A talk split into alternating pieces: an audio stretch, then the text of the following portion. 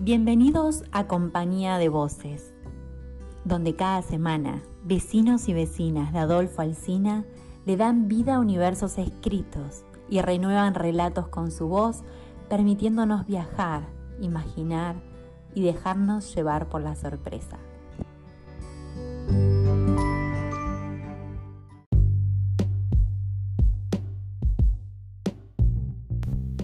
Hoy nos acompaña con su voz Miguel Ángel Mason de Carué.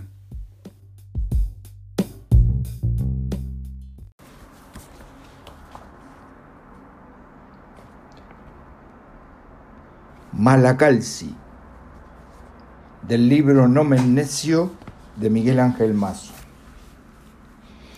Otro menos para jugar, comentó Alfonso, miembro destacado del grupo de los que habitaban el cementerio, al saltar por encima de una cruz reluciente y llena de flores. El grupo había perdido a muchos integrantes, pero todavía eran un muy buen número para cualquier juego. Muchos soñaban con que los descubrieran, les pusieran flores y así volver a tener nombre y apellido. Pero más de 20 años cubiertos por el lago, con varios metros de agua encima, los había llevado a agruparse y salir. Fue un viejo anarquista, don Tomato Malacalci, el primero en salir de la tumba.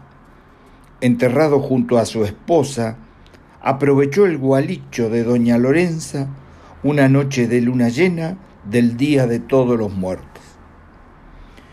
Yo te voy a liberar, gritó aquella noche doña Lorenza después de tomar sangre de sapo batida con huevo de charará. Espíritus inquietos, gritó ella de espaldas al Cristo de la entrada al cementerio. Dicen que caminaba por sobre las aguas y tocaba tumba por tumba rezando el dies ire, y que esa misma noche los que se animaron, como el anarquista Malacalci, hicieron el pacto que les devolvería las principales características de un ser vivo solamente hasta recuperar la identidad perdida bajo las aguas. Luego se fueron sumando casi todos. Siempre había algún remolón que no quería, que prefería esperar, pero las aguas avanzaban hasta solo verse la punta de la cruz más alta, la del Panteón de los Menéndez. Luego se cayó con el temporal de Santa Rosa. A partir de ese momento, la línea del horizonte solo se interrumpía por el oleaje sacudido por el viento.